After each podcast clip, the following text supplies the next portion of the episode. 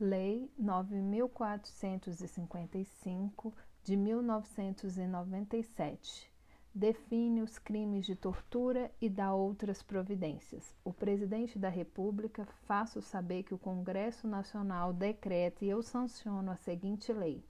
Artigo 1 Constitui crime de tortura.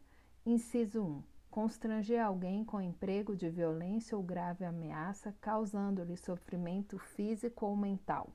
A linha A com o fim de obter informação, declaração ou confissão da vítima ou de terceira pessoa.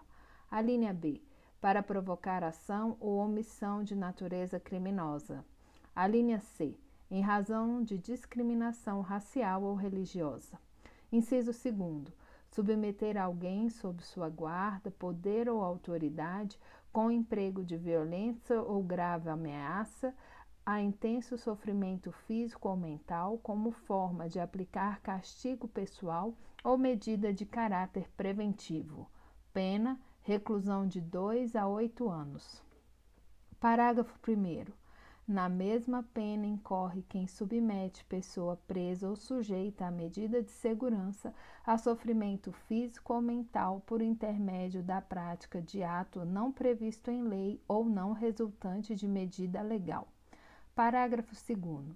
Aquele que se omite em face dessas condutas, quando tinha o dever de evitá-la ou apurá-las, incorre na pena de detenção de 1 a 4 anos. Parágrafo 3. Se resulta lesão corporal de natureza grave ou gravíssima, a pena é de reclusão de 4 a 10 anos se resulta morte, a reclusão é de 8 a 16 anos. Parágrafo 4. Aumenta-se a pena de um sexto até um terço. Inciso 1.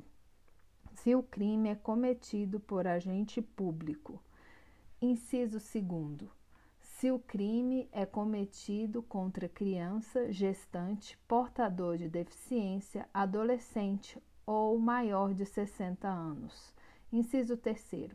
Se o crime é cometido mediante sequestro. Parágrafo 5.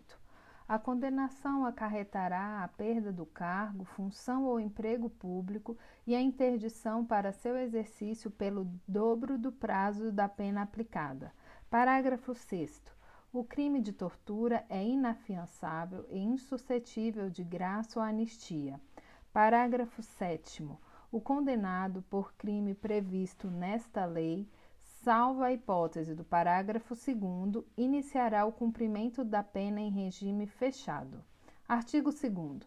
O disposto nesta lei aplica-se ainda quando o crime não tenha sido cometido em território nacional, sendo a vítima brasileira ou encontrando-se o agente em local sob jurisdição brasileira. Artigo 3. Esta lei entra em vigor na data de sua publicação. Artigo 4. Revoga-se o artigo 233 da Lei 8069, de 13 de julho de 1990, Estatuto da Criança e do Adolescente. Brasília, 7 de abril de 1997.